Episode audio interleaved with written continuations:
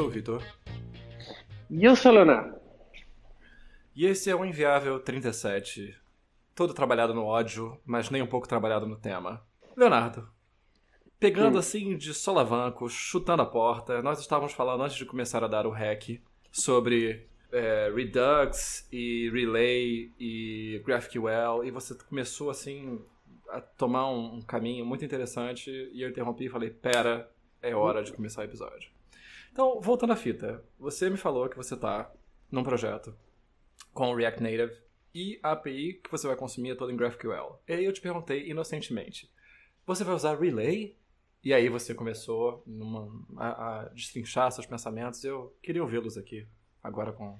É, cara, isso vai ser bem legal. Isso vai ser bem legal, porque eu acho que não tem muita gente que trabalhou mais ou menos, está trabalhando com esse stack. Então, uma coisa relativamente, eu acho que é recente, assim, tal, essas combinações, né, e tal. Então, assim, é muito interessante, porque basicamente qual é tentar também dar um background, assim, né? Quando você está fazendo é, alguma coisa é, para web, né, e tal, e, e no stack de React, normalmente as pessoas usam Redux, que é basicamente vai ser uma uma história ali central, né, para sua aplicação, taraná, e, e etc. Sem entrar em muito detalhe, que a gente já falou isso no outro episódio também. Mas, assim, quando, quando a sua, a sua API ela é uma API que não é uma API REST, ela seria uma API com GraphQL, isso muda um pouco né, a, a história. Teoricamente, se você quiser, certo? Você não é obrigado a mudar a estrutura da sua aplicação. Você pode tranquilamente, por exemplo, pegar um, qualquer library e tal, que vai tipo consumir esse endpoint e você pode usar Redux, se você quiser. Isso, isso não é uma coisa que assim é um, é um requisito, né? Porém, existem outros modos de você fazer isso, né? E isso é você começa a perceber o sentido quando você começa a usar, entendeu? Porque basicamente quando você tem um endpoint em GraphQL, você um endpoint tipo, pode ser muito extenso, pode ser um esquema extenso, né? Então você só vai puxando ali o que você precisa, né, para o seu componente. Então tem algumas libraries que tornam isso um pouco mais fácil, assim. Então tem o Relay, né, que é do, se não me engano, do próprio Facebook, né, também. Uhum. Só que assim, quando, quando eu estava pesquisando sobre ah, o que, que eu vou usar, não sei o que para consumir, porque eu queria fazer uma, uma eu queria fazer o, o design né, dos componentes e tal, já pensando um pouco de o que, que eu vou consumir e tal, já nesse esquema, né? Uhum. Então, eu achei o relay muito complicado, assim, em termos de. Não é complicado, mas é, é onde eu achei que teve complexidade desnecessária, entendeu? Em termos de, de arquitetura e etc. Me, eu estava falando até que me lembrou um pouco da época do Java, assim, lembra quando você tinha que fazer um pequeno projeto, as pessoas botavam 10 classes, sabe, para fazer alguma coisa?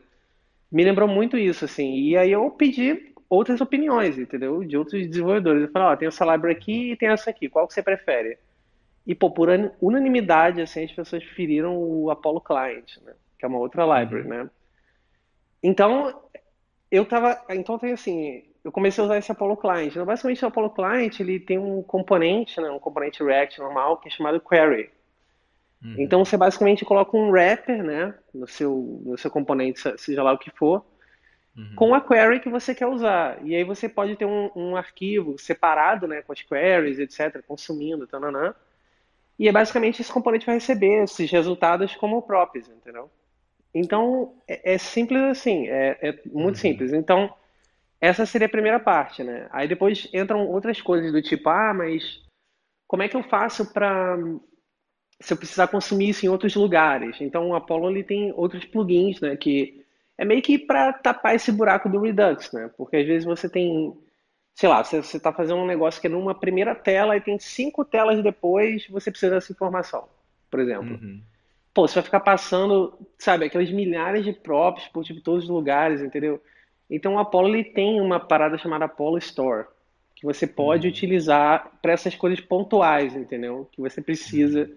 compartilhar mais globalmente e tal. Mas o, o, ideal é que você não, não deixe tudo é, no Store, porque realmente é, é, esquisito até explicar, mas quando tu começa a usar, sei lá, parece que perde o sentido, sabe? Você uhum. ficar dando dispatch e tal, porque o GraphQL ele já, ele já faz esse gerenciamento, entendeu? De se você trocar uma informação, por exemplo, ele já atualiza sozinho o componente, entendeu? Na, na API, entendeu? Ele já, ele já uhum. é como se você plugasse, né? É, é, tipo, seu componente direto na API, entendeu? Tá plugado ali na, na tomada, entendeu? É, porque Você o, troca o uma relay, coisa, se, ele se eu não já me engano, assim, eu, eu vi muito na época que ele saiu, mas ele, ele tinha uma espécie de DSL que você declarava no componente o que, que, que, que seria consumido dali e as queries seriam geradas, e eu vou falar aqui né, sem conhecimento de causa, Ah, mais não, ou isso é tudo novo, automaticamente. né? É, e, é. o, e, o, e o, o Apollo, pelo que eu tô entendendo, não. Ele é um, ele é um wrapper que, que usa componentes normais por baixo e passa como props. Não tem nenhuma mágica pro componente que tá recebendo as props. É, na- no caso, assim, ele Hum. vai receber como props, mas você pode, por exemplo, é, você pode dizer se você quer que esse componente se, se auto-atualize, né? Você pode ligar um auto-update, né? Por exemplo, no componente. Então, se você, se você recebe uma nova informação dessa API, qualquer coisa, ele já tem um cache, né? Que é um pouco mágico ali, né? Que ele já atualiza, entendeu? O seu componente sozinho. Então, Mas isso é quando- de fora pra você- dentro, né? Eu posso ter um componente que já exista e Sim, eu encapsulo sim. nesse wrapper e é o wrapper que cuida dessa, dessas coisas. Dessas Isso, isso, exatamente. Já é tipo out of the box, Ah, assim, você não legal. precisa fazer nada. Legal. Aí você, você só tem que, assim, a única coisa que você precisa fazer, se você quiser, você pode configurar, entendeu? Os componentes. Ah, eu não Uhum. quero que esse componente se atualize, entendeu? Hum. Aí tem as mutations lá do GraphQL, coisas que você pode fazer, ligar, desligar, entendeu? É- Ele tem toda uma API, né, pra, pra, pra GraphQL, né, completa, né, e tal. Mas ele, é- a- o design dele, da, da biblioteca, é bem simples, entendeu? Isso é que é legal de, de você trabalhar. Ele tem outras coisas também, um outro caso que eu tô tendo, é que apesar da minha grande parte da minha API ser GraphQL, eu ainda tenho uns endpoints na API antiga que eu tenho que consumir, entendeu? Uhum. E esses são endpoints REST. Então eu fiquei muito, cara, com, com assim, com, assim, com, esse- com essa coceira, né, do tipo, cara, eu não vou botar um Redux, fazer toda essa estrutura, entendeu? Ou, ou mudar uma coisa só por causa de meia dúzia de endpoints que tem lá antigos, entendeu? E eu fiquei pesquisando, cara, como fazer isso, entendeu? Então, recentemente, eles lançaram um, plugin que é chamado é, Apollo REST Link. Que basic, cara, isso, isso é muito foda. Que basicamente você pode usar a DSL do GraphQL, né, para consumir as coisas, só que você está consumindo uma API REST, entendeu?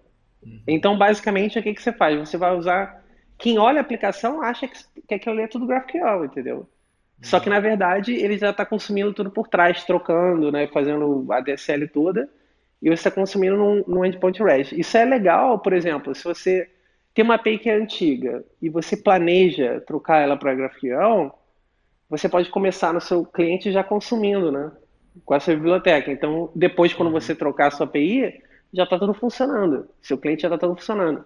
É uma forma de você ir migrando. E também, pô, no meu caso também, acho que talvez eu seja o caso comum de quem está nessa, nessa parada. Você tem muito endpoint que, tipo, é novo e agora é GraphQL, mas você sempre vai ter, tipo, sei lá, meia dúzia de endpoints antigos, entendeu? Que ainda são REST. Então, tipo, você vai colocar um bando de outra coisa, trocar, ter duas, dois, assim, dois designs na nossa, nossa aplicação só por causa disso, entendeu? Então, isso é uma outra parada legal e tal. Outra coisa legal também mencionar é que, eu, na verdade, eu estou fazendo também com, com a versão para web, né? Então, estou usando React Native e React Native Web, né? Isso, cara, é meio... Eu tô dizendo que, assim, minha experiência até agora tem sido até ok, assim. Mas tem muita coisinha diferente, né? Do, do React normal, né? É, os componentes são, são, são um pouco diferentes, né? As tags, né, e tal. É mais você, sei lá, é um switch mental, né?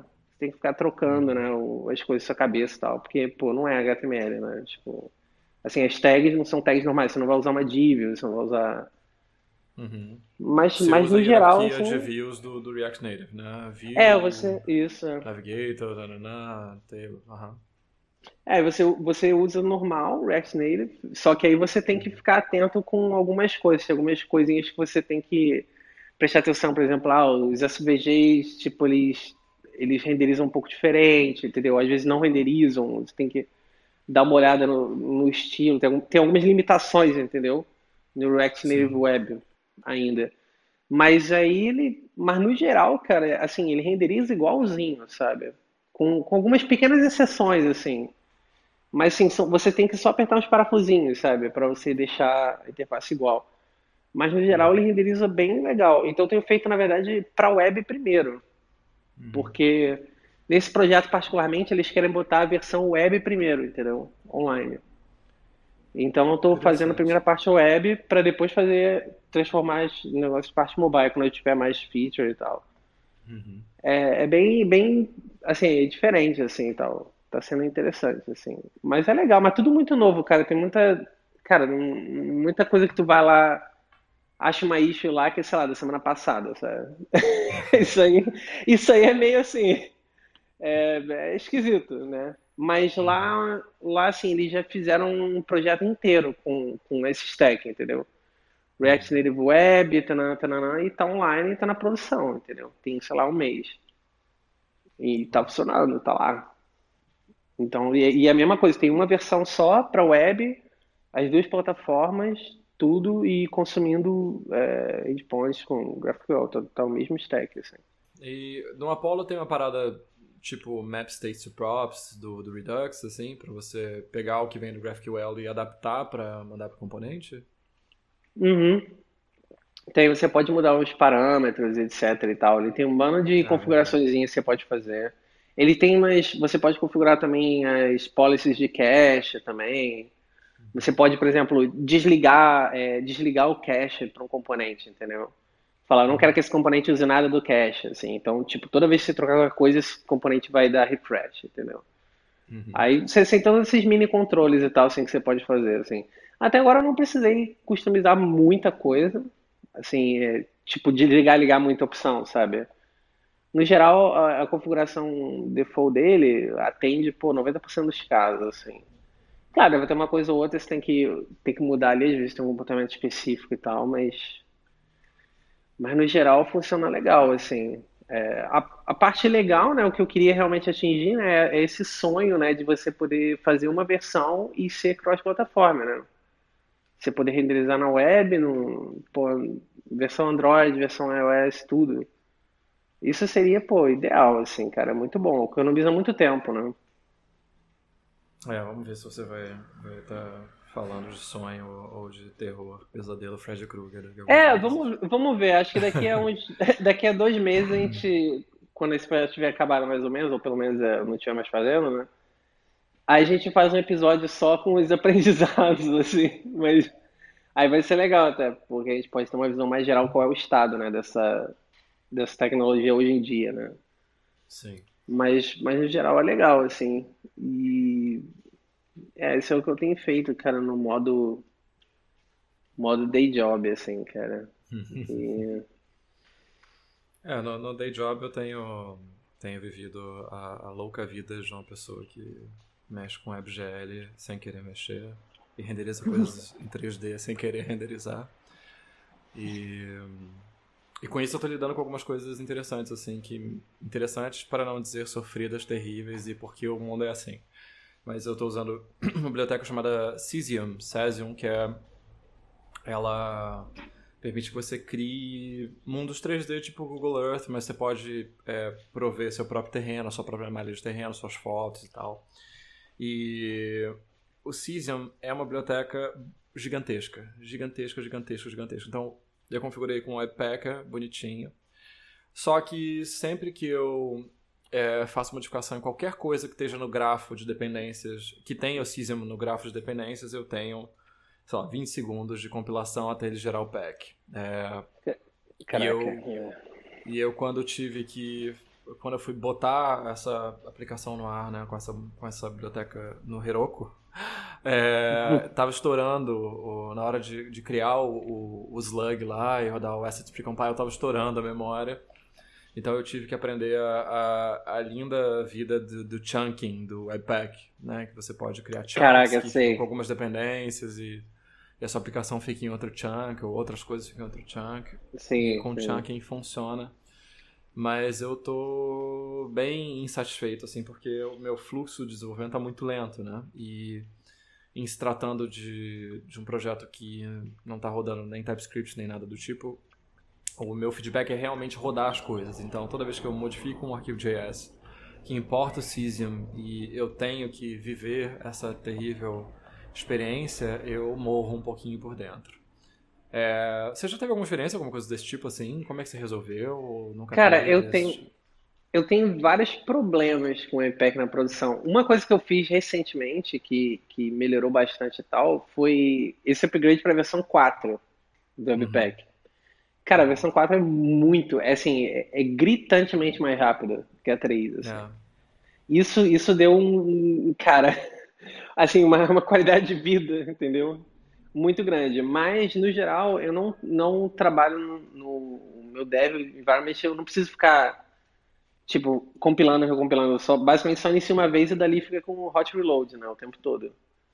Então é, eu, não, eu não passo por isso muito, assim, de ter que ficar... É porque o lance, assim, se eu, se eu tô rodando qualquer um dos outros arquivos que não importam nada do Cesium, beleza, ele vai rapidão porque ele não tem que regerar aquela parte do... do não tem que regerar o chunk e tal, não tem que rever nada.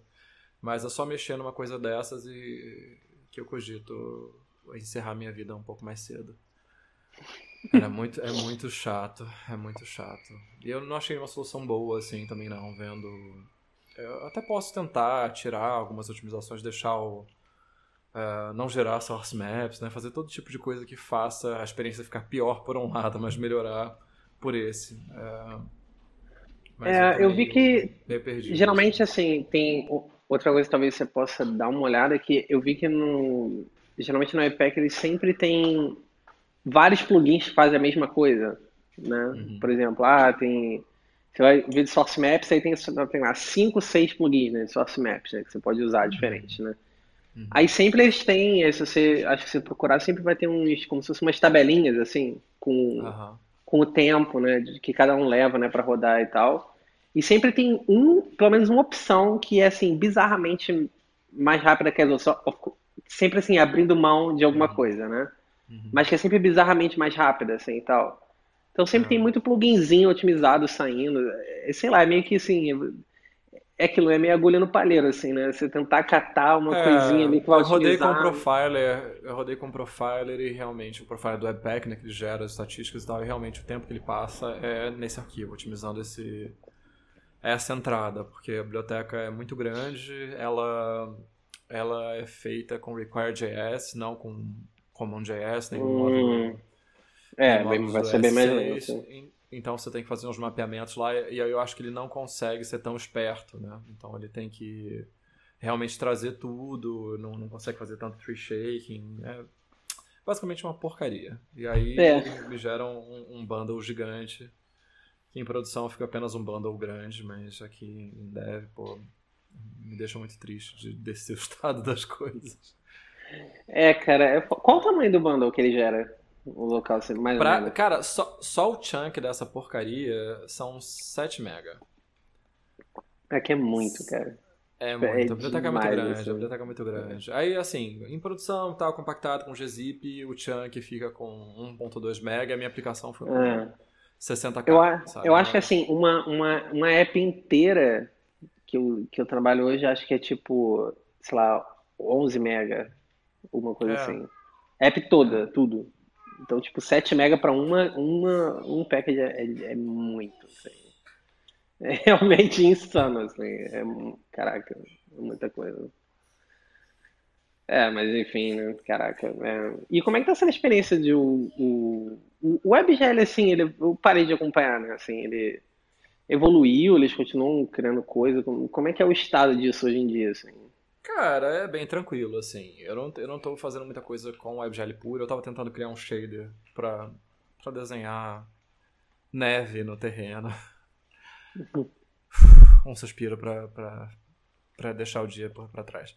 É, mas, mas no geral é bem, bem de boa, assim. É, não tem muita diferença para o OpenGL 3 e tal, para essa especificação. 3 nem é mais recente, mas que usa mais ou menos essa API. E toda a parte de assets que eu achava mais complicada no começo do WebGL está bem resolvida, assim. Então, é, eu tô, tô conseguindo fazer as coisas que eu quero fazer com relativa facilidade, né? Com exceção da, da falta de traquejo mesmo com computação gráfica. Tá indo tudo bem. É, o lado ruim, assim, em específico dessa aplicação que eu estou fazendo é como eu renderizo muita coisa, é, consome muita CPU e isso me dá um pouco de nervoso, assim. Se você está num num Request Animation Frame lá bonitão, você está sempre consumindo 50% da CPU, 40% da CPU né, por baixo. Uhum. Mas é fazer o quê, né? Faz parte do. Mas assim, não, na experiência de usuário não atrapalha em nada, não. O, o drag é, é, bem suave e tal. É mais aquela coisa de você, às vezes, ouvir a ventoinha do computador acionando, porque. Caraca, isso sempre, isso sempre me dá um nervoso fodido, assim. Quando eu fico. É. Então, fica tipo, caraca. Eu, eu, tenho tido muito isso, cara, com Docker, cara, ultimamente, assim. Meu. É. Meu environment com Docker, cara, tem umas imagens gigantes, entendeu? E toda vez que eu tenho que, sei lá, importar um DB de um, uhum. sabe, de um, de um, país qualquer lá, que a aplicação tá rolando, caraca, meu computador, cara, passa mal, assim, eu fico... Uhum.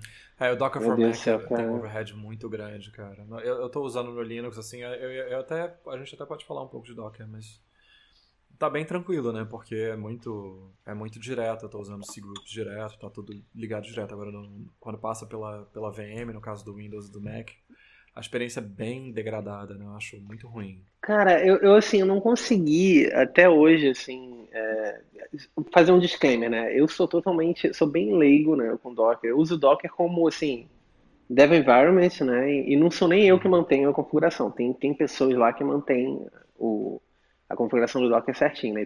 Tem um tool belt, né, da empresa lá, não sei o quê. Só que assim, a minha experiência como dev, assim, como para usar, para dev assim, é, é, é, esquisito porque assim, tá tudo funcionando perfeito, sabe? Tudo bem. Uhum. Aí um belo dia, tipo, sei lá, quebra tudo, sabe? Sei lá, principalmente com o, eu tô usando o Docker Sync, né?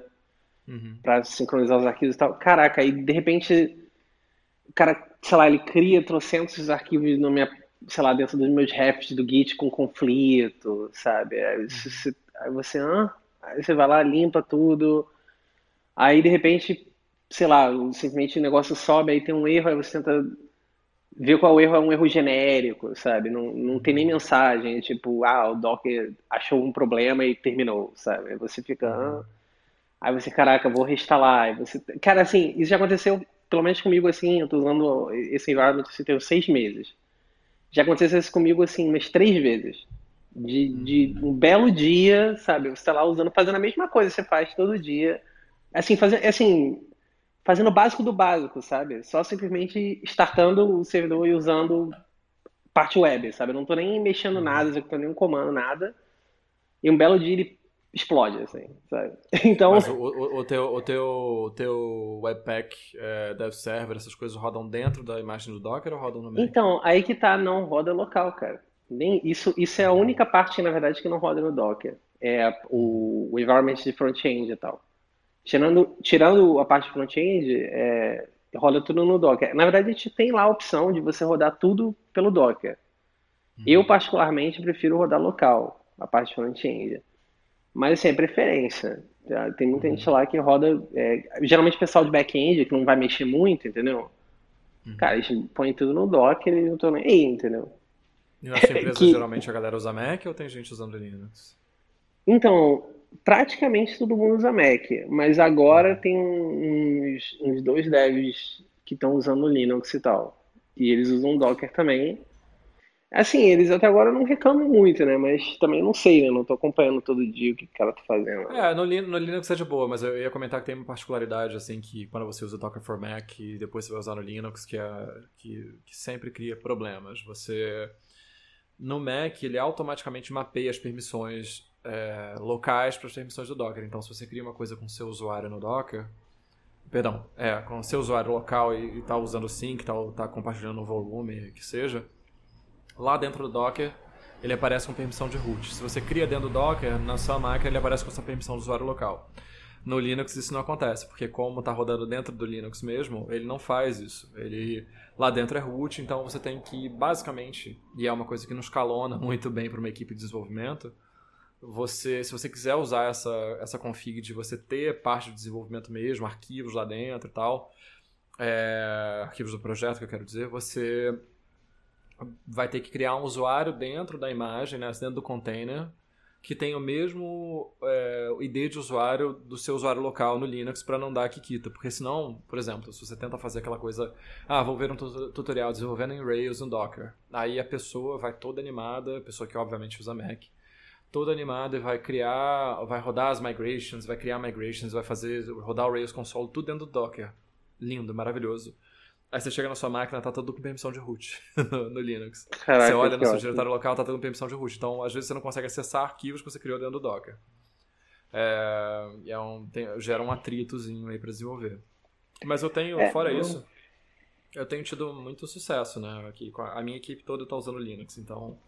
Ah, e é melhor. A gente, é, a gente dockerizou tudo, eu tô docker, projetos antigos que a gente estava voltando a mexer, eu estou dockerizando, né? Criando um Docker, Docker Compose, subindo, subindo os serviços para o nosso pro registry privado que a gente tem, né? Então, para poder montar é, imagens que dependam de outros serviços de boa, assim. E nesse aspecto está sendo muito legal, porque a gente usava Vagrant com VirtualBox, que funcionava bem, mas todo mundo reclamava, né? Do, do overhead, de subir, subir uma VM, ocupava muito muito recurso da máquina e tal. E agora é uma coisa bem mais suave, né? Bem mais, bem mais tranquila de, de tocar. É, eu tinha, eu tenho esse comparativo também, porque eu estava usando o Vagrant, né, por muito tempo. Só que, assim, o Vagrant eu acho que ele funcionou legal para mim, enquanto eu estava, é, assim, como é que eu posso dizer, não tinha é, o environment não estava tão grande, entendeu? Não, não, tinha tanta coisa rodando assim, então eu não via tanto para minha máquina não ficava tão tão zoada assim, mas quando é aquilo, né? Tudo que você tem fresh install, né, fica tranquilo, né? Depois de alguns meses, aquele vai se deteriorando, né? Vai instalando um monte de coisa, não sei o que, e, e vai piorando.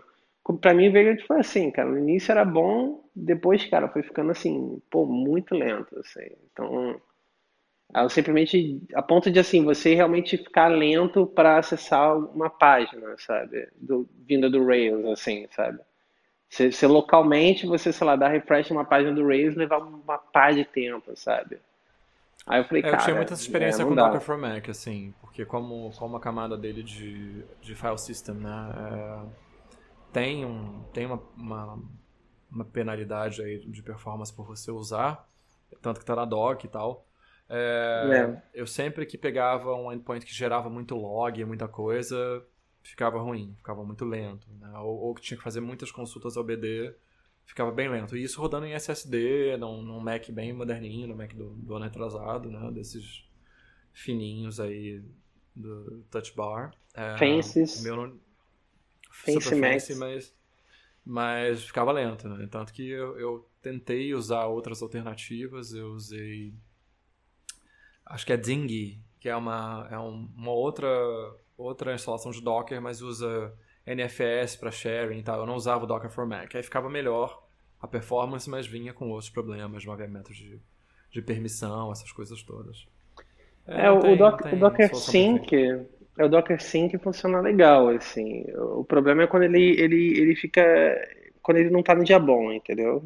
Quando ele fica uhum. puto contigo, aí, sei lá, cara, aí forte o Git, mas tirando isso, assim, ele funciona uhum. bem, assim, fica tudo bem mais rápido, assim, sincroniza legal, uhum. file system. Uhum. É, funciona legal, mas é, é aquilo, é, eu realmente, assim, eu tô nessa fase que eu não tô com esse, não sei, não tô com esse super interesse, entendeu, de, de nossa, pô, vou, vou... Isso é uma coisa que estava na minha fila por muito tempo, assim, pô, vou me aprofundar nessa parte do, de, tipo, dos containers e tal, vou estudar um pouco mais Docker, não sei o quê.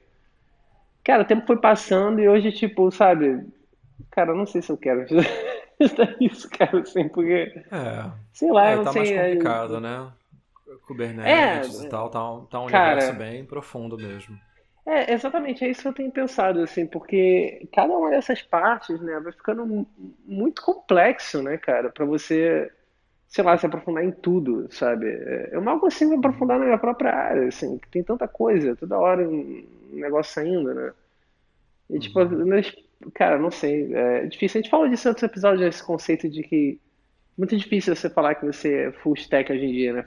For real, né? Não, não, é quase impossível, né? Você você vender isso, porque não dá, é, tem muita coisa para aprender. A área está muito complexa hoje em dia. Front-end é super complexo, back-end, quer dizer, tudo pode ser simples, né, no geral, né? Back-end, front-end, tudo pode ser, mas no geral, se for pegar qualquer coisa high-end hoje em dia, tudo vai ser super complexo, né? Você vai entrar numa empresa, pô, front-end vai ser complexo pra caramba, back-end vai ser complexo, a infra mais ainda.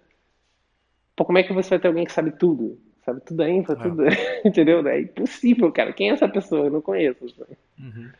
Mas, é, fora isso. Mas falando do assunto mais light, falando do assunto mais light. Novos, temos novos iPhones. Uhum. Você viu o anúncio dos novos iPhones? O que, que você achou dos novos iPhones que saíram? Uh, né? não, achei nada. não achei nada, cara. Achei nada, achei iguais aos do ano passado. Cara, eu... um pouco maiores. Então é engraçado porque a Apple tá tornando aquele, aquele meme do, do iPhone ficando cada vez maior, né? Hum. Uma realidade.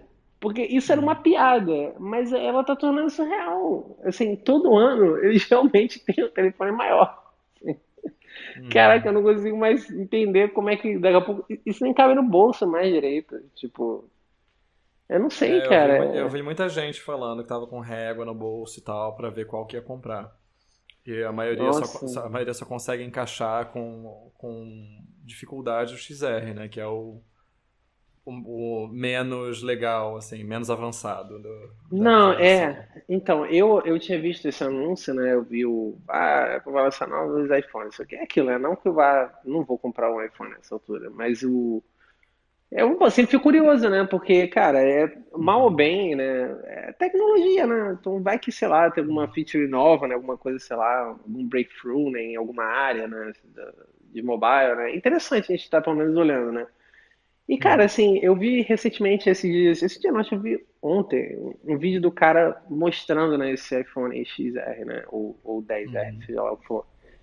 E ele, cara, falou um negócio que realmente eu não, não tinha entendido né, no anúncio, né? Que realmente torna esse, esse modelo particularmente bastante ridículo, né? Que é o fato de que a, a resolução da tela é a mesma resolução de um iPhone 4, né? Em termos de, de PPI, né? Uhum. É, exatamente. Aí o cara falou que, por exemplo, se você tá, tem esse iPhone é, XR, você vai entra no YouTube, por exemplo, você não consegue assistir HD, entendeu? Em 80p, porque não tem. Então, assim, cara, eu realmente acho que, que a Apple foi longe demais, assim, nessa, nessa, nesse modelo. Porque, cara, como é que em 2018 você não consegue assistir HD em vídeo, cara? Tá entendendo? Uhum. No, no celular. E, pô, é um, o price point do celular é em 750 dólares, né? Pô, uhum. é, é, um celular caro, né? Por mais, mais que é, o caixa assim, vendendo, né? É, é um ano, é um ano S também, não tem nenhum design novo e tal, mas eu acho não, acho, acho que esse mercado todo tá bem saturado e bem estagnado, né? Não Pô, muito, cara. Mas eu gostei, eu, eu fiquei, na verdade, bem curioso e eu achei muito legal o que eles fizeram com o Apple Watch esse ano. Eu acho que aquilo ali sim apresentou algumas coisas. É, acho que definiu melhor o produto, né? Ele já vem se orientando para esse lado mais de fitness, né? de saúde e tal meio que desistiram da ideia de apps, aquela coisa de você ter aplicativos no seu no Cara, no aquilo ali não vai funcionar, né? É. Eu achei muito interessantes a, a, a essas funcionalidades de, de, detecção de queda, né? Que é, é bem legal para quem tem. Para todo mundo, que todo mundo pode cair, mas especialmente para quem tem é, parentes, né? Pais mais, mais velhos. E aquela parada que é meio controversa, depois eu estava vendo, né? Mas foi aprovada pela, pela Associação de, Cardio, de Cardiologia de lá e tal, de você ter um eletrocardiograma no celular, né? Isso, isso é muito louco, interessante. Cara. É, isso é foda. interessante você botar o dedinho lá na, no, no pino e ele tirar um eletrocardiograma. Achei, pô, muito legal, assim, porque... Cara, é... é eu, eu, me vejo assim, ultimamente, eu, como eu tenho, né, já comentei, mas eu tenho feito exercício com muita regularidade, eu tenho querido também saber mais sobre como eu estou me exercitando. Então, eu, eu, tenho uma fitness band, que eu já comentei também, uma, uma da Xiaomi, bem, bem churepa, e eu tenho estudado a possibilidade de comprar um, um, um relógio, né, é, não necessariamente um smartwatch desses, de, mas talvez um relógio de, de exercício. E nesse sentido, assim, o Apple, o Apple Watch me atrai, claro que muito teoricamente, porque para ter um Apple, Apple Watch eu tenho que ter um iPhone e eu tenho que ter eu tenho que ter ao mesmo tempo dois rins, então acho que isso não vai acontecer. É, mas mas é. olhando assim o que eles estão fazendo com isso, eu estou achando realmente muito interessante. É um produto que, que ao menos assim traz algum frescor, né? Ainda que seja mais uma interação de uma linha que vem ocorrendo desde 2015, né? Não é inovação exatamente, mas pelo menos eles estão definindo o que é esse mercado, né?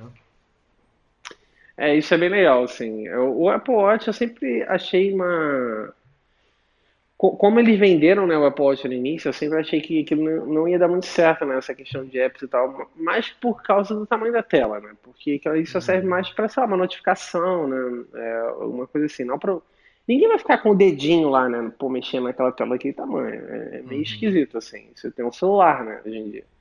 Mas realmente eu acho que é para essa parte de monitoramento e tal, de, de parte de, de fitness e health mesmo, assim, cara, isso eu acho um nicho muito legal, mas ao mesmo tempo, pô, um nicho que já tem outras empresas explorando, né? Há muito tempo, né? Sim. Assim, se especializando Cara, mas sabe nisso. que me né? surpreende, assim, porque eu não imaginaria, por exemplo, que no Brasil esse. Eu fosse ver muita gente com Apple Watch, eu vejo muita gente. Me impressiona. Não, me impressiona não a coragem. É uma coisa barata. É, exatamente. é uma coisa barata e o pessoal, né, muito visado aqui. Então, a pessoa realmente ela acredita que ele tem algum benefício, seja de status, seja de saúde. Mas é, porque muito, e ainda mais no, no, Rio de Janeiro, né? Basicamente, você andar com a Apple Watch é, é você, né? Você... É, só, é só o 19 lugar mais perigoso do Brasil. Não se preocupa com isso, não, cara. a gente tá no. Okay. O cara tá no modo. É, é, tipo você entrar no, no deserto do Mad Max com uma garrafa d'água, né? Você tá, ah. tá ali, né? Ninguém Complicado, né? É, meio sinistro, meu. Mas o. Cara eu, eu gosto, eu acho o Apple Watch bonito, em termos de design, claro, né? É muito bonito. Eu achei esse novo bem bonito também. É bem legal, assim. É, o, iPhone, ultimamente, eu acho ele bem igual, assim, bem blazezinho, assim, não, não acho nada, sabe? Eu acho, eu acho que não tem muito o que fazer mais com assim. esse form factor, né? Não tem... É, é difícil inovar também, né? Tem limitações. É, né? eu acho bizarro, por exemplo, eles terem adotado esse Note, todo mundo copiar, né? É, Cara... pessoal pois é. não tem uma ideia original. É, eu acho bem legal é, essas, esses modelos novos que, por exemplo, eles não têm o Note, né? E aí uhum. você tem a, a câmera, essas paradas assim, você aperta o botãozinho e ele sai em cima, né, do celular, né? Tipo um, um, um bumpzinho assim e tal. Cara, eu acho esse tipo de, de ideia muito legal. Você consegue ter a tela realmente inteira, né, e tal. O que o uhum. pessoal fala muito, né, que ah, isso não vai dar certo porque as pessoas quebram o celular, as pessoas detonam uhum. o celular, e qualquer coisinha pode dar um problema nesse motorzinho, entendeu? Uhum. E ferrou tua câmera, tu não consegue ter câmera. É, eu entendo, mas assim, cara, para quem, pra quem não destrói o celular, eu acho que é uma feature legal, você pode ter a tela inteira, né? uhum. E, e, e, outro ponto que o pessoal levantou também era essa questão de privacy, né, hoje em dia, né? Quando você tem a câmera Sim. escondida no celular, essas coisas e tal, câmera, microfone, essas coisas, assim, você não tem que se preocupar com isso. Você tem uma limitação física ali, né? Um bloqueio físico, né? uhum. né? Para ninguém minar seus dados sem você saber, né? Então, não sei, eu, eu, gosto bastante dessa ideia. Eu fico bem, assim, eu tô curioso de saber como que a Apple vai evoluir essa ideia, né? Com o tempo, né? Ou se eles simplesmente vão aceitar esse note e é isso, sabe? É, é o que tem para hoje, sabe? E... Não sei. Esquisito. Só, só o tempo dirá. Eu ainda, tô, eu ainda tenho a esperança de trocar um MacBook um dia, assim. Eu realmente estou esperando eles lançarem um, um, MacBook bom, cara, até agora, assim, que não apareceu, assim. Ah, queria muito que eles voltassem atrás no teclado, mas fazer o quê, né? Tipo, é. triste. Né? E, cara, e o que, que você tem estudado, cara, em, em casa, assim, aleatoriamente? Eu tenho, tenho tentado usar mais Haskell assim para fazer coisas, mas é tudo muito esporádico mesmo. Eu não, não consigo fazer nada. Eu, eu tô num projeto agora em que eu tô meio que sozinho fazendo a parte mais pesada, né, do de geoprocessamento e tal, né, que, é, que é uma coisa que acabei aprendendo a fazer bem e, e sempre cai na minha cabeça. Mas é, por estar sozinho, meio que o volume de trabalho não me dá muito espaço, né? E eu não tenho muito tempo depois do trabalho, nem antes, então eu estou tentando criar umas duas horinhas por semana. E semana passada eu, eu fiz algumas coisas, eu fiz, dei, dei tratos a um projeto lá que eu tenho em Script. Aquele projeto que eu já mencionei da, da academia, uhum. né? Adicionei umas features.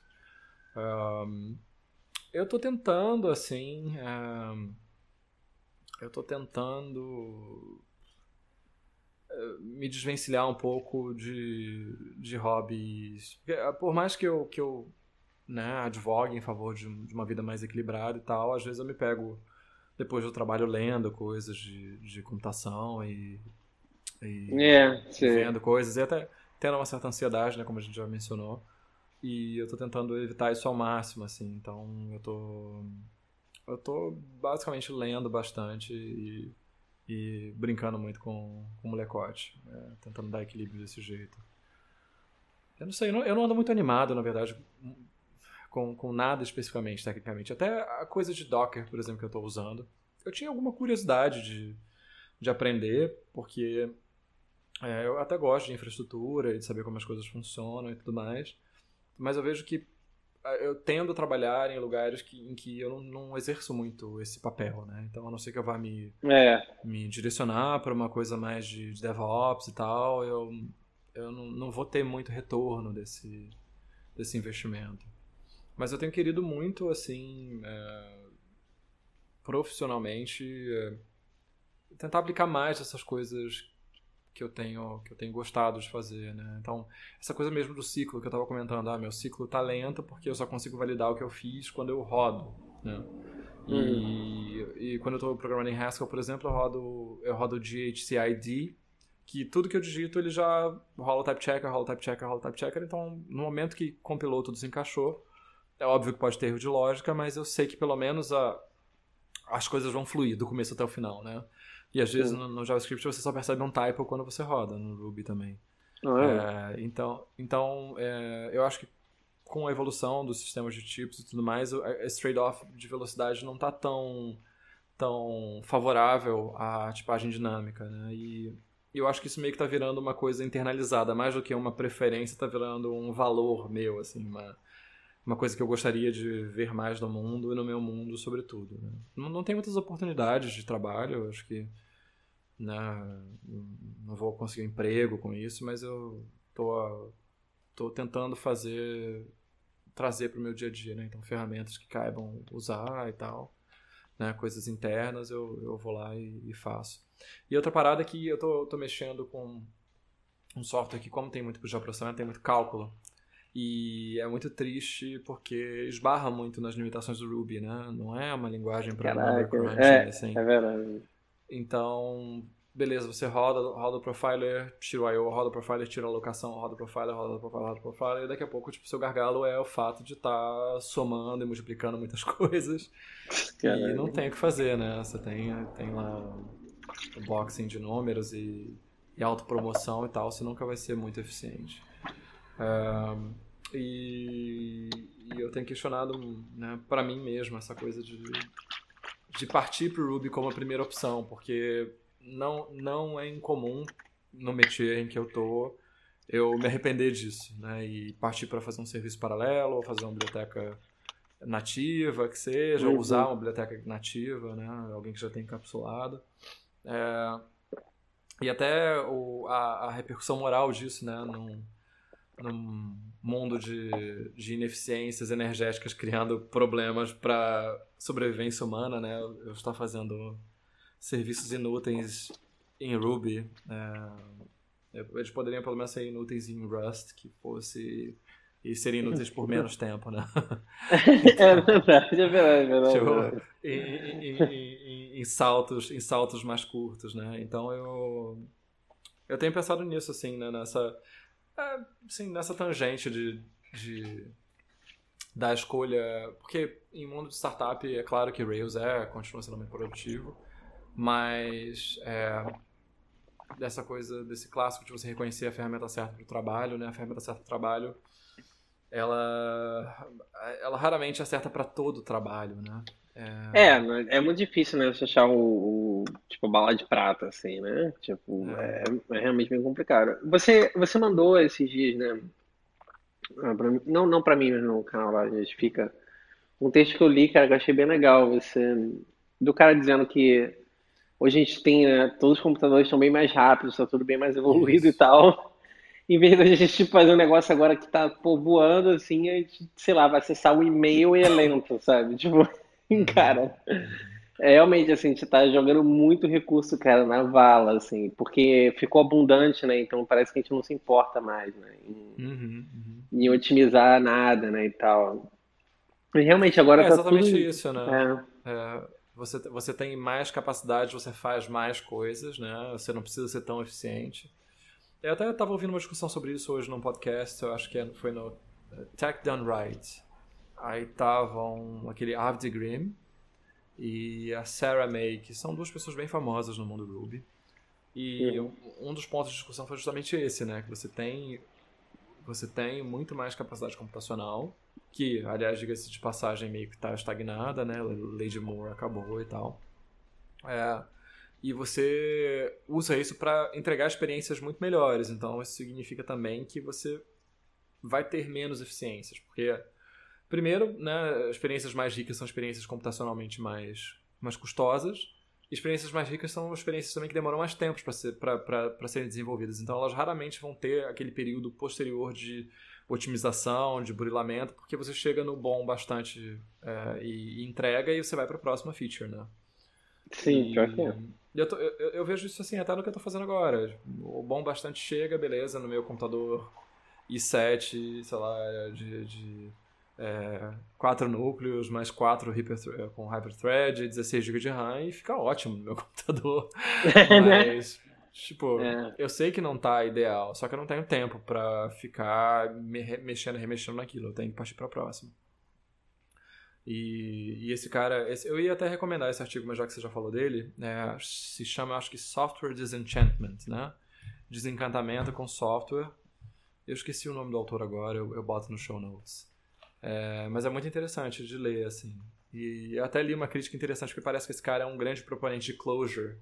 E aí a pessoa falando, poxa, é super irônico, né? Um proponente de closure é, que roda no JVM, que não é a linguagem mais efici- eficiente do mundo, tá reclamando do estado das coisas quando ele contribui para o estado das coisas, né? Mas a gente, o trabalho é, é esse, né? A gente, Ah, como não. mesmo diz, né? Você, você empilha uma abstração ruim, outra abstração ruim, outra abstração ruim, tá tudo ruim mesmo. Mas paciência, né? Não tem tempo nem dinheiro para fazer software de um jeito melhor. É, eu acho que é muito daquilo que a gente, a gente já falou antes, né? De tipo, ah, hoje em dia meio que o, tudo vai ser, tudo tende, né, a ser mais por client-side, JavaScript, as experiências na internet, né, e tal. Mas, assim, é, é difícil você simplesmente chegar para todo mundo, né, agora e falar assim, então, galera, pô, vamos fazer um outro negócio aí, entendeu? Tipo, é, é um negócio, eu tô entendendo, é meio, de- é meio de, sai do controle, sabe, as coisas, entendeu? E, É, e não, e realmente a gente está numa fase agora esquisita, que é difícil você voltar atrás, como é que você se desfaz isso, né? É, ele, ele usa como argumento assim, ah, você consegue pegar e fazer um jogo tipo esse Spider-Man 4, esse Spider-Man do PS4 mais recente e tal. que inclusive, cara, a, é, minha esposa tá jogando mais que eu, tá? Eu, eu ten- tento jogar. O meu filho, o meu filho está louco pra jogar, cara, que ele joga É o Spider-Man muito churepa do maneiro, iPad. cara. É muito Ele maneiro. quer, pai, compra esse. Ele não sabe nem que a gente não tem PlayStation 4, tadinho. É tipo a televisão, né? Uma parada mágica, né? Põe É, tem no iPad, ele, tudo ele acha que tem no iPad. Pai, bota no Tem. iPad, compra no iPad. E aí o cara fala, né, que você consegue fazer esse jogo com 60 FPS em 4K. E você Sim, não consegue cara. fazer uma sim. página, uma página rolar de maneira suave, né, sem engasgar, sem nada. É, isso, isso é, isso é realmente, cara, meio, né, é, bizarro, né? Eu acho que, que grande parte é, é, é foda. É, não sei se vou me perder muito nesse argumento, mas eu vejo que, assim, pelo menos como, como no trabalho, né, no dia a dia, assim, você está falando esse negócio de que, ah, você fez uma versão mínima ali e você passa para a próxima, né? Porque você não tem Uhum. tempo, né, para para refinar. Eu, eu me vejo com isso, cara, com muita frequência, né? Bom, Uhum. trabalho no mundo de startup, né? Então, quase sempre, quando chega numa versão assim, ok, sabe?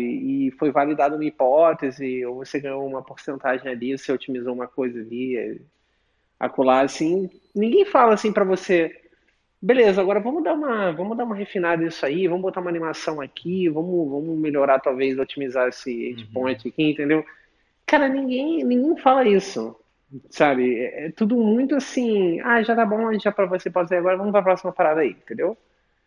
E, e realmente acho que a, a nossa área, né, da, sei lá, é esquisito, porque parece que a gente não tem voz suficiente, entendeu?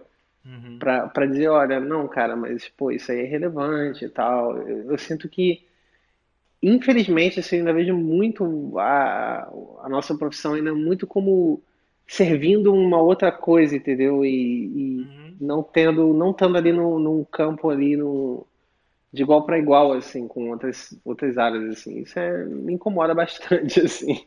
Uhum. Não sei. é, outra coisa que, que, que saiu essa semana, né? Eu não sei se foi verdade isso, né? Foi a, a filiação, né, do nada, troquei totalmente de assunto, tá? Isso, já que esse é episódio livre, né? Então a gente tá qualquer Uhum. coisa.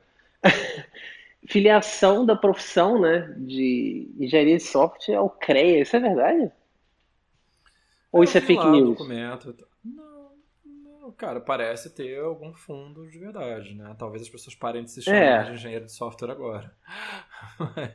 Porque era, né, uma, uma coisa bem pretensiosa, mas aqui eles estão tentando associar isso ao CREA, né? Porque, na verdade, assim, o, que, o, o que o CREA dá de, de interessante para as empresas é, é uma atestação de capacidade técnica e de trabalhos executados, né? Então, se uma pessoa se caracteriza como engenheiro de software, ela, ela pode automaticamente, dentro dessa, dessa nova eh, regulamentação, se é, ser passível da- dessas atestações do CREA. E isso vale muito para quem trabalha com governo e essas coisas, né? É, né?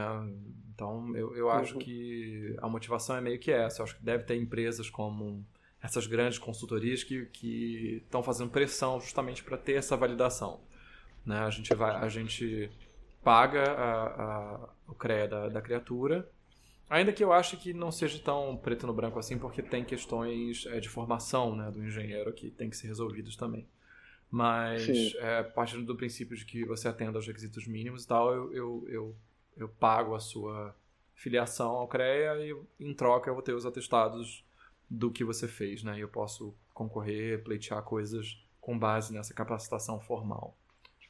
Cara, sei lá, acho que não vai dar em nada não pro, pro dia a dia É, assim, da maioria das pessoas. né? É, eu acho que assim, isso não. é, eu acho que isso é uma ideia, né? é, colocando assim como ideia hipotética, né? é, que não, não sei, não- eu não acho que é como vai funcionar na realidade, né? Mas isso garantiria, tipo, um salário mínimo bem melhor, né? Para quem Sim. seria, tipo, estaria afiliado a, ao CREA. Porque, se eu não me engano, cara, o salário mínimo de engenheiro já é bem bom, né? É, o, Uhum. mínimo, o, o piso, né, do CREA, né? Se você é Uhum. engenheiro, tipo, e tá, tá bolado do que eu tô falando, que o, o piso é bem bom, desculpa. É, eu tô, tô pegando um contexto, assim, Brasil, certo? Não tô Uhum. pegando um contexto da profissão, tô pegando pegando um contexto num- de um país que tem desemprego galopante, certo? Então é um bom Uhum. salário.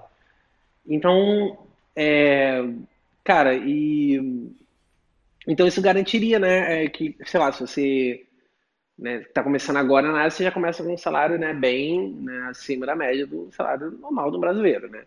Só que, Uhum. cara, assim, na prática é isso que você falou. Eu, eu duvido que isso vai ser o que vai acontecer, né? Porque Uhum. Cara, ninguém vai pagar esse salário, entendeu? Para um desenvolvedor Ah. júnior, assim. Eu acho bem improvável disso Uhum. acontecer, né? Uhum. Então, é, é- eu não sei, é uma coisa que parece, né? que é aquela coisa, a pessoa botou num papel, mas tá, e aí? Entendeu? É, tem alguma lei que proíbe a pessoa de fazer outra coisa, entendeu? Não tem. Então, Uhum. Simplesmente vai ser isso. Eu acho que não vai mudar É, é, o nada. pessoal não vai, bot- não vai botar mais que é software engineer no LinkedIn e pronto. É, é, É, é por aí, é, cara. é bem complicado Caraca. isso, né? É, cara, e Esse assunto da regulamentação, aliás, é uma coisa que a gente podia discutir num outro É episódio, verdade, porque eu isso, isso é é um isso é um tema. Sim, sim, é um outro tema completo, assim, eu acho. De regulamentação de profissão, né? E prós e contras, etc e tal. É bem interessante mesmo. Uhum. É, outra coisa que aconteceu, né? Meio, meio velho, né? Mas como a gente não teve episódio no domingo, né? Foi o nosso museu sendo detonado, né? Essa semana, Ah, né? Isso é um tristão, né? Tristão, acontecimento fodido, né? Pra gente. Mas é, eu acho que talvez a gente possa pegar um gancho de não exatamente disso, né, mas falar um pouco de, sei lá, a pesquisa no Brasil tá, tá, tá triste, né? Uhum. Tipo, cara, assim, é, é muito Cara, triste não, você não, ver. num país que aparece no noticiário com é, brasileiros educando os, o- as pessoas na embaixada da Alemanha, é, insistindo que o nazismo foi um movimento de esquerda, tipo, I rest my case, tem que pegar fogo em museu mesmo. É, cara. É, Como é que era que a a, que a tá- mulher, a gente mulher falou na, na- no, na- no Twitter, né? Que, que ela leu. Ela, gente, eu vi todos os, os documentários é, é, eu assisti todos Hitler os na documentários so- sobre o nazismo na Netflix. Meu Deus do céu. Hitler era de esquerda, sim. E agora a moda de- desde ontem é. Mais uma pessoa botando que Martin Luther King era de direita e votaria no Bolsonaro. Meu Deus. Ai, cara, é desen- ai. é muito assim. é, Uma coisa que eu achei, tô achando interessante na eleição, né? A gente não, não vou entrar em questão de candidato nem nada, só numa visão mais macro mesmo. Que é assim, cara, que essa virou eleição na internet, né? Assim, cara, o candidato, cara, à presidência fazendo meme, cara. Sério? Assim, a gente é. tá, ni... a gente tá nisso, assim, chegamos nesse Pois ponto, é. assim, cara. O presidente, o presidente, pessoal zoando, né? Tá fazendo 13 Reasons Why, postando vídeos pra, pra dar, dar a real pros candidatos aí que estão falando mal do governo dele. É, Tá muito cara. bom. Tá muito bom. A novela tá muito boa. E muito É, triste. nossa. É, é triste, mas ao mesmo tempo é, é- rola um entretenimento enquanto não, a gente não, a gente não vê o. Entretenimento barra, barra dificuldade pra dormir, pensando em 7 de É, é outubro. exatamente. É tipo assim, você tem. É tipo aquele, aquele. Como é que é aquele. Aquele memezinho do, do cachorro tomando, tomando café e a casa dele pegando fogo e ele É, falando, tá tudo bem, sabe? É, exatamente. É tipo, a gente, tá, a gente é aquele cachorro agora, tá só bebendo assim, tudo pegando fogo caindo da casa, a gente, não, é, tá tudo ótimo, tá, tá bem, engraçado, né? Tipo, É, mas a gente tá, tá- tá muito louco. É, mas uma coisa que é legal é que eu acho que, assim, de certa forma, né, é, tudo bem que as discussões realmente não estão muito profundas, né, as discussões políticas, né, mas eu acho que, pelo menos, as pessoas estão se importando agora, certo? Assim, se- seja pro mal ou pro bem, né, não, não vou entrar nesse É. mérito, pelo menos as pessoas não estão ignorando isso, né, ignorando É. que existe política e isso afeta as nossas vidas, assim, porque Uhum. até então, se você pegar 20 anos atrás, a eleição não tinha nada disso, não tinha essa hype, era tipo só, sabe, era whatever, Mas é, né? é, é uma coisa muito curiosa, né? Que, que um dos aspectos desse, dessa apoteose democrática é a antidemocracia, né? Que, que seja a antidemocracia, né? Que se É, é, é argumentos esquisito. antidemocráticos estejam tão em voga, né? Porque é, é, é uma consequência de você ter democracia, poder falar desse tipo de coisa, mas ao mesmo tempo tudo indica que, né, na, para um percentual muito grande da população, essas coisas são maléficas, né? É, o que, eu, o que eu vejo muito, assim, o que, a minha impressão que dá é que a gente começou a discutir isso não tem muito tempo, né? Uhum. Então existe realmente uma grande imaturidade, né, cara, por, por parte, né, de todo mundo, né, cara, se- até um certo ponto, né, assim, de tal, de como discutir isso e tal. Até para quem tem, a- até para quem entende mesmo, tem uma visão mais, né, sofisticada, né, do, do assunto e tal. Uhum. É, tipo, é, as pessoas, as pessoas não conseguem também explicar para quem não sabe, tá entendendo? De uma forma Cara, que é. seja. É, e isso também é, é parte, né, da- do, do problema. Não, não querendo, claro, que não é a maior parte, né, mas é, é também um fator, né? Mas, assim, é é interessante, cara. É interessante ver essa, essas mudanças, né, cara, acontecendo, assim, tal. Como é que, como é que o Brasil tá enxergando isso agora, né, assim, tal. É É. curioso. Mas é, a gente, a gente tá num, num- preso num. Primeiro, claro, é- é, todo mundo quer limpar a casa, né? A casa brasileira, então. É, é, Claro, assim, no final das ser- contas, é, todo mundo é. quer as mesmas coisas, né? Mais os ou assuntos são menos. meio repetitivos, mas assim, é tudo tão raso e, e chega esse momento de, de campanha, né? Que as promessas naturalmente já são é, vazias, mas nada, nenhum tema está sendo discutido com nenhuma profundidade, mesmo dentro dos espaços de debate, né? É, É. Você vê a polêmica toda do- da- das entrevistas do Jornal Nacional, que realmente foram vergonhosas, acho que todas, com todos os candidatos. Cara, Ah. foi. Então, eu, eu vi, né, essas entrevistas, né, e foi. Foi, sei lá, cara, eu tinha um mixed feelings, assim, sabe, em vários momentos, assim, né? Porque eu, eu- algumas perguntas ali eram bastante pertinentes, né, e tal, eu acho, Uhum, e, e eu acho que os caras estavam realmente tentando pegar na ferida mesmo, né? Assim, né, tipo, uhum, cara, vou pegar as questões, assim, mais delicadas, vou ver como, como é que cara se sai, assim. E, pô, realmente eu não vi ninguém saindo bem, assim, não, não tô Ninguém nem... saiu bem. E ao mesmo tempo, eu acho que É, não teve contraponto de, de, de colocar a. Da, da pessoa ter realmente espaço dentro das perguntas para apresentar projetos ou não, é porque como verdade. todos é claro todos estão envolvidos com polêmicas né com exceção de uma que é usando o, o, o, o artigo e tal a gente já sabe de quem se trata mas É. é, todo mundo todo mundo tem suas questões e tal e então acaba que a impressão nessas entrevistas em particular que se jogou muito para justamente para essas torcidas, né, contra. Ah, vamos falar Sim, disso sim. porque eu sei que isso vai mobilizar as pessoas. Não importa projeto de país e tal, não importa o fato de, de que política ela ela é concessão e que as coisas são sempre são complexas, não tem resposta simples, né? Até um mote do Mamilos, né? É, Nossa, é total, cara. Problemas complexos geram respostas, é, são respondidos de maneira simples e errada. né? Não tem como se responder de maneira simples às questões do Brasil e tal.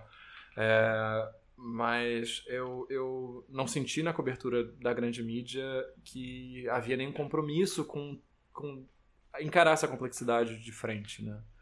Tá todo mundo tratando como se fosse realmente uma questão de moralidade, de dureza ou de leveza, de, de ação direta ou de, de progresso, progresso social, né?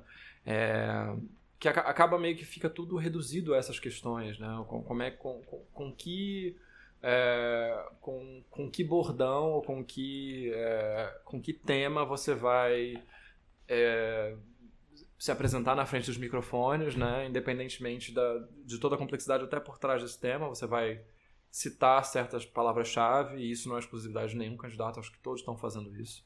É, e, e, e aí isso acaba não, não contribuindo justamente para educar as pessoas, né? Porque você mesmo falou, as pessoas não têm noção da complexidade, as pessoas que têm noção da complexidade têm dificuldade para passar, mas é quando tem espaço para passar as nuances das coisas, você ocupa esse espaço com, com a ideia de que há uma solução simples, né? E isso eu acho que me entristece, tem me entristecido muito nesse ciclo. É, é, é tipo assim, o cara tá explicando, sei lá, um projeto, como ele vai, vamos supor, só, um projeto para revitalizar a pesquisa no Brasil. O cara tá lá explicando os principais pontos do projeto dele, aí de repente vem um, um cara interrompe e fala assim, mas tudo bem, mas e pena de morte? O que que você... Ah, tá entendendo o que eu tô falando? Tipo assim, é, assim, gente, é assim, exatamente isso. eu, eu, eu tô entendendo, eu não, não tô dizendo que assim, essas questões não são importantes, entendeu? Elas são importantes, tem sua importância, eu diria, né? Mas eu acho que, cara, tem coisas que são, no momento, são mais importantes, entendeu? Assim, como é que você vai Sim. resolver a educação no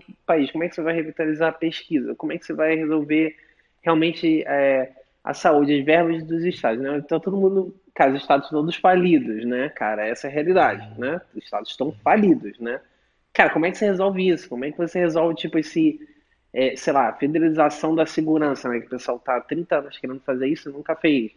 Reforma política, Uhum. como é que você diminui os privilégios lá? Ninguém, ninguém tem oportunidade de chegar lá e, e falar assim, olha, eu tenho um plano para resolver isso aqui, entendeu? Meu plano é Uhum. esse aqui. Ó, a gente vai fazer isso, depois a gente É, vai fazer... até, Não, não até tem, não de tem. fato tem um Eu não plano, sei nada. falar. É, exatamente, assim, eu não tô dizendo que os caras não têm, eu acredito que cada um tem seus pontos de vista, eu até li lá a comparação, né, de cada um, os planos de governo e tal. É interessante, mas assim, ninguém tem esse espaço, como você falou, de chegar na televisão e falar, não, deixa eu explicar direito o que eu quero fazer, entendeu? Depois Uhum. você pode chegar no final e falar, cara, é uma merda, eu não gostei, entendeu?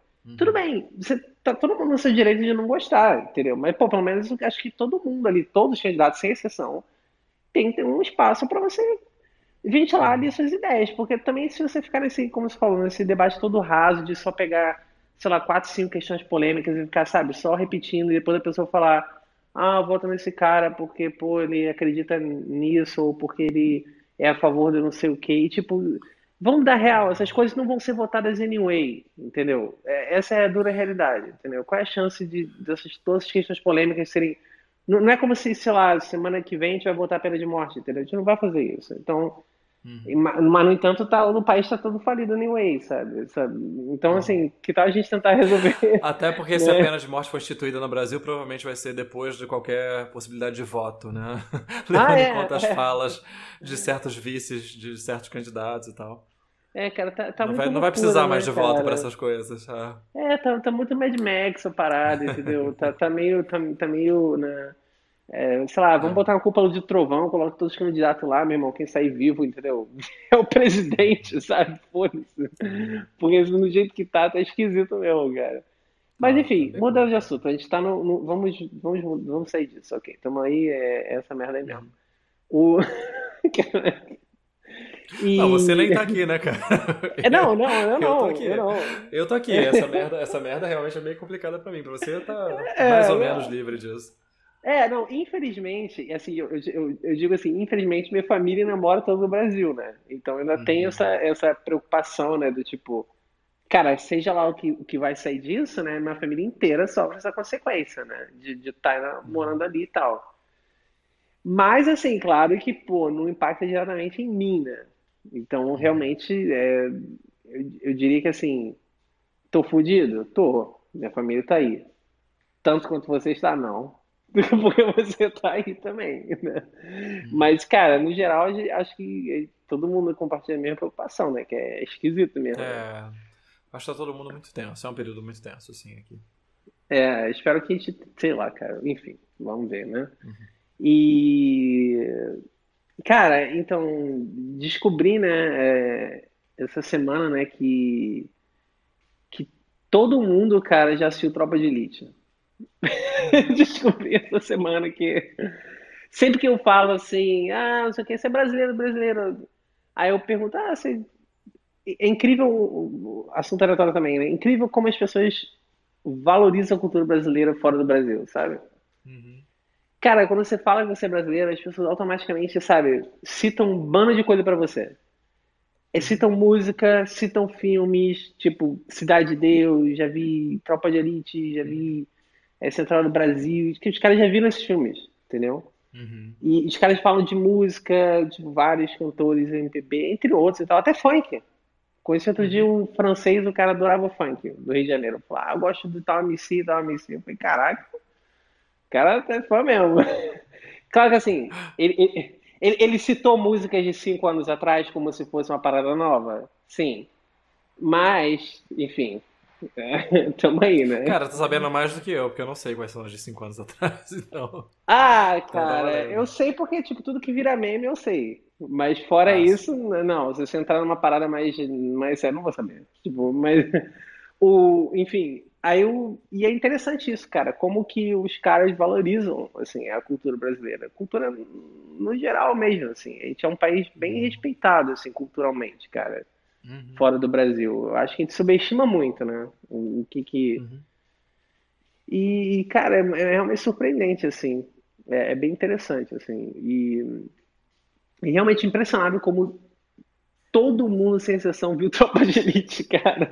tipo, cara, o filme fez realmente muito impacto, assim, né? E, e eu vi muitas pessoas falando também que, tipo, Cidade de Deus é o filme preferido dela, entendeu? Uma pessoa que, de outro país, sabe, falando. Cara, Cidade de Deus, meu filme preferido, Cidade de Deus. Adoro esse filme. Eu falei, caraca, porra, valeu, uhum. cara. Tipo, legal. Tipo, assim, não, não esperava, assim, tava bem, bem engraçado, assim. É, o... Eu lembro que, como é que era? Eu tava falando com um cara, né? E esse cara que falou que gostava de funk e tal, ele começou a falar várias músicas, né? Que eu, caraca, parece ser meio velho, né? Então fui lá no Spotify, né? E procurei na busca, assim, né? Sei lá, funk, qualquer coisa. E aí mandei pra ele, sabe? Aí falou, ah, cara, tem essa playlist aí, cara, se você quiser se atualizar e tal, ouve aí. Aí ele falou, tipo, passou um tempo, ele voltou um, uma semana depois, mais ou menos assim, falando que ele botou a playlist numa festa. E que era basicamente só a galera de francês, não sei o quê. E ele falou que no início ninguém entendeu nada. Ficou todo mundo assim, caraca, o que, que é isso, não sei o quê. E, tipo, 15 minutos depois, tá todo mundo dançando, todo mundo adorou a parada. E os caras não estavam vendo nada. Aí eu falei, é, cara, é uma, é uma música legal de festa, assim. Eu acho que, tipo, a galera vai curtir, sim. Aí o cara, pô, fez muito sucesso, não sei o que. Eu falei, caraca, o negócio foi longe mesmo. Né? E, enfim. E. É, é, eu imagino que você morando fora já há dois anos, né? A sua relação com a brasilidade esteja bem diferente, assim. De, esteja, Putz, cara. Curioso. É muito, cara. É, é engraçado isso, né? Você a gente falar isso, porque quando você. Eu sei, parece. É clichêzão essa parada. E eu sempre critiquei isso. Eu falava assim, pô, a pessoa tá lá fora e, pô. Agora a pessoa vai ouvir MPB, entendeu? Então, assim, só para dar um, um, um, certo cenário, eu, particularmente, assim, eu sinto falta de ouvir o português, entendeu? Uhum. Muitas vezes. Porque, por mais que eu tenha vários amigos brasileiros aqui e tal, você não ouve no dia a dia, entendeu? O português certo? Então você. É, aquela prosódia da pessoa gritando é... três balas, três balas um real no centro. É, qualquer coisa, entendeu? Música. É isso, é.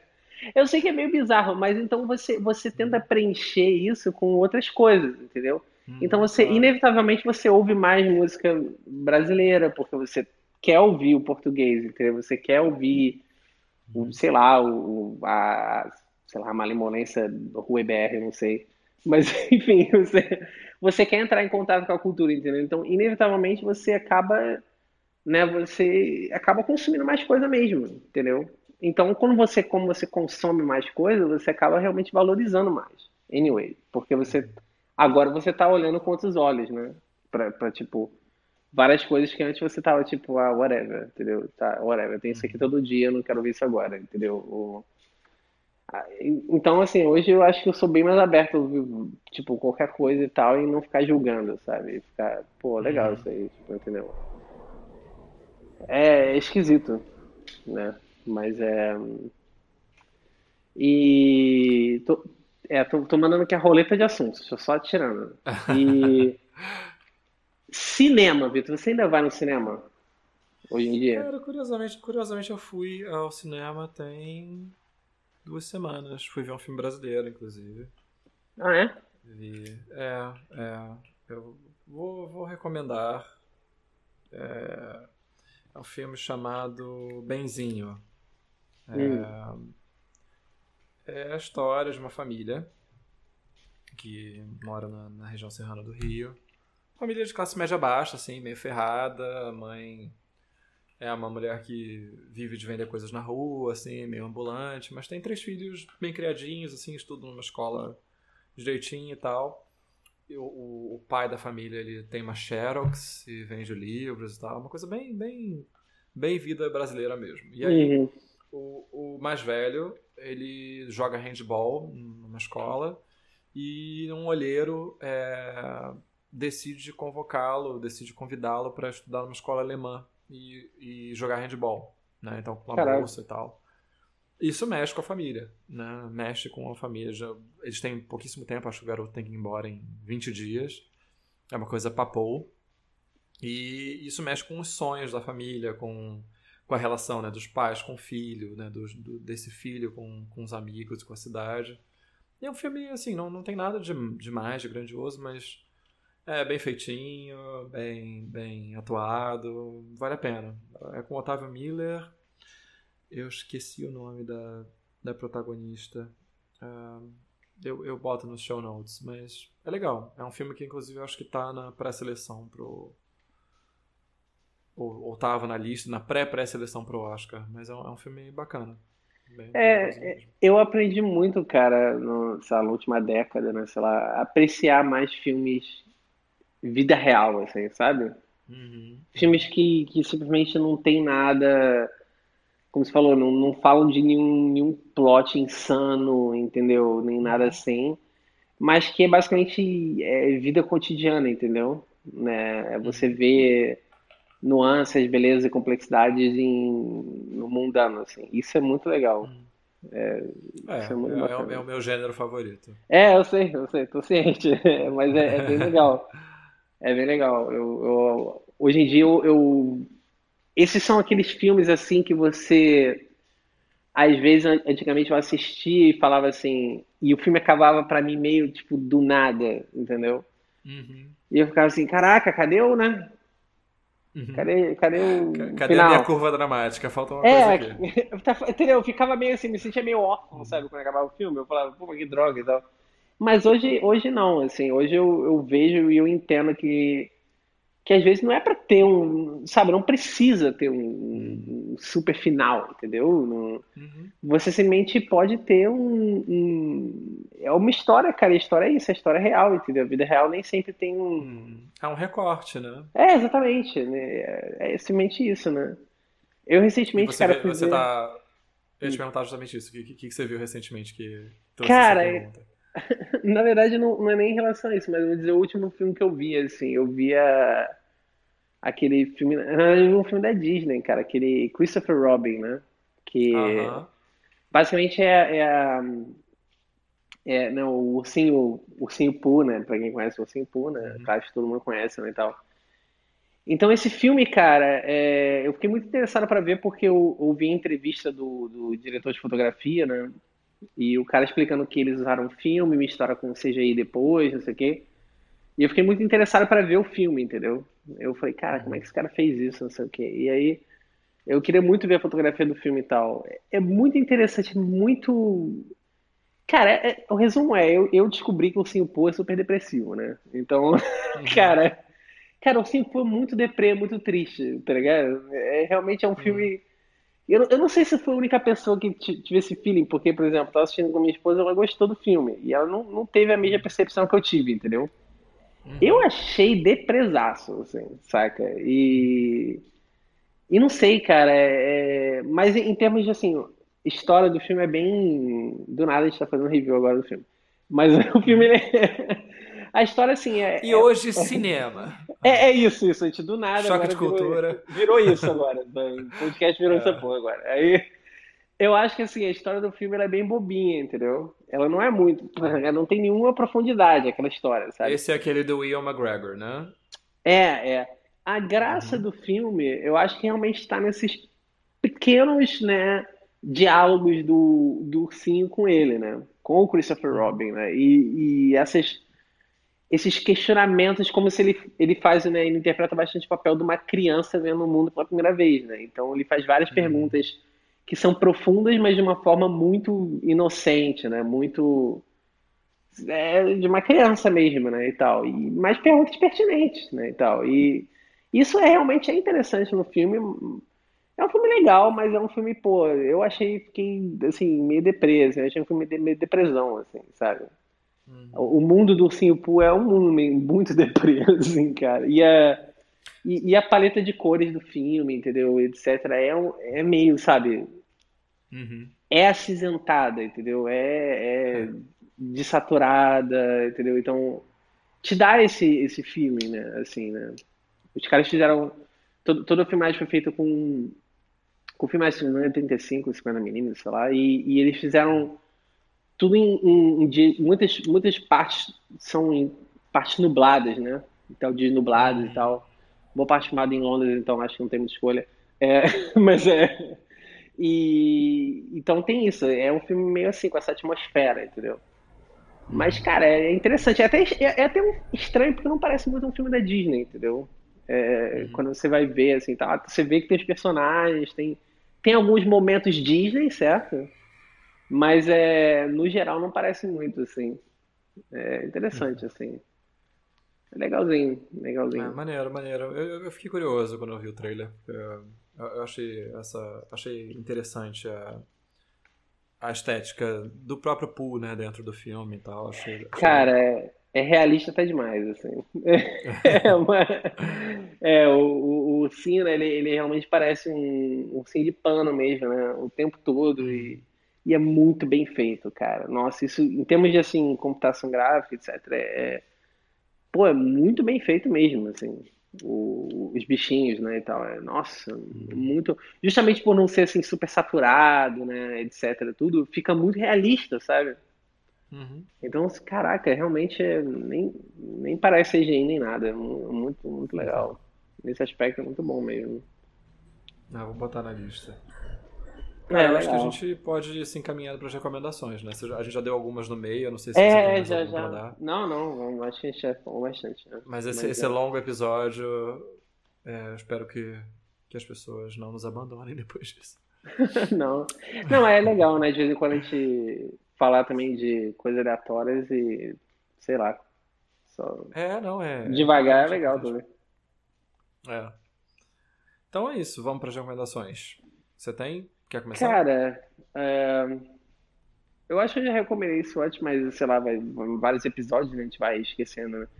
Já que eu citei o, o Christopher Robin, eu falei não, que eu ouvi a entrevista do cara, né, e tal. Onde eu ouvi a entrevista, né? Eu ouvi no podcast da Kodak, né? Que é o um, é, The. Então, cara, um dos melhores podcasts, se não, eu, eu diria que se não é o melhor, é o segundo melhor que eu ouço hoje em dia, assim. Uhum. Então eles sempre trazem algum diretor ou algum é, ator ou, ou algum fotógrafo, cinematógrafo, e qualquer pessoa que tem relação, né, na indústria, né, de, de fotografia, filme, etc. Eles sempre trazem e é muito legal, cara. São sempre entrevistas muito interessantes, cara. É, muito assim, os os hosts, né, são muito bons, assim, fazem perguntas muito inteligentes. É, é muito, muito interessante o podcast, assim, muito bom. Então, Decodac é legal, você- muito acho que você bom. não tinha recomendado, não. Não, então, Acho- cara, é, é que incrível, é incrível, muito, muito legal, cara. E no, no demais, deixa eu ver. Não sei se eu tenho alguma outra recomendação. Não, cara, acho que não tem muita coisa. Ah, sim! Só, só uma coisa que saiu uma nova temporada do BoJack Horseman na Netflix. Eu não assisti, eu tô não, vendo. eu não assisti ainda, mas já tô recomendando. Entendeu? Se você não viu ainda, cara, tipo, vai ver. Eu tenho que, eu vou ver esse final de semana, vou tentar ver. É, Mas, cara- quem recomendou um filme triste do Ursinho é, é Pô, cara, é, tem tudo a ver, cara. Tem tudo a ver mesmo. E então, cara, o Jack Horseman é incrível, né? Também super, super pra baixo, assim, também. Então, se você já tá Uhum. meio, se você tá meio chateado com uma coisa, não é uma, não é uma série legal pra você assistir, entendeu? Não vai te botar, não vai te animar, entendeu? Vai te botar mais pra baixo ainda. Então, Uhum. não aconselho, assim. É, deixa eu ver. Acho que é isso, cara.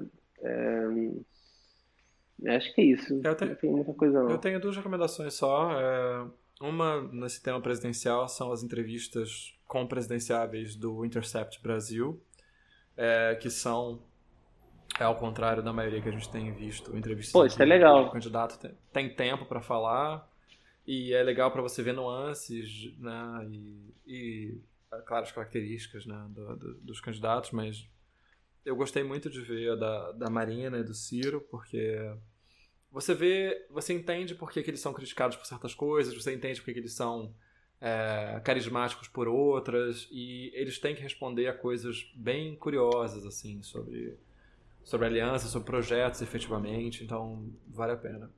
É, e a outra que eu queria recomendar é também entrevista do, do canal do, do MPJ, lá o Fun Fun Function, com a Isa Silveira, que é uma programadora brasileira, eu achei bem legal. é, e ela fala sobre.